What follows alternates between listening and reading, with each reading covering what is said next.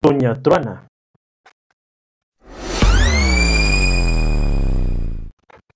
Una tarde, el conde Lucanor platicaba con su fiel consejero, Patrinio. Un hombre me ha propuesto algo y me ha dicho cómo conseguirlo. Los beneficios son muchos y se mezclan uno con otros. Al final, el resultado será muy grande. ¿Qué me aconsejas, fiel servidor?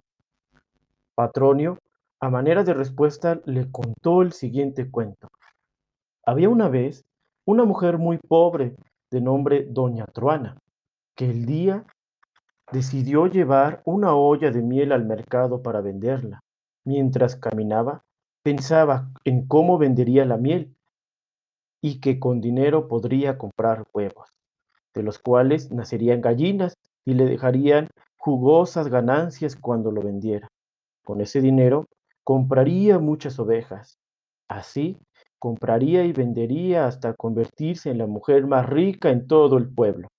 Luego, pensó que con el dinero podría casar a sus hijos e hijas, quien les daría nietos que hablarían de ser buena suerte y la inmensa riqueza que había logrado cuando hubiera nacido en la miseria.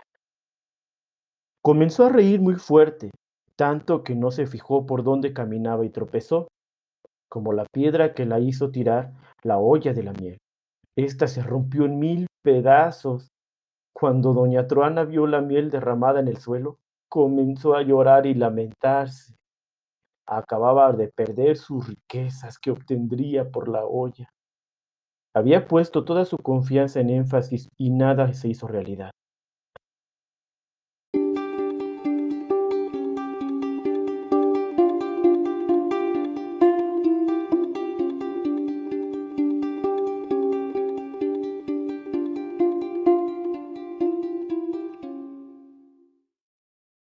La moraleja del cuento es que uno siempre debe de pensar cosas razonables para iniciar un negocio y no basarse en la imaginación.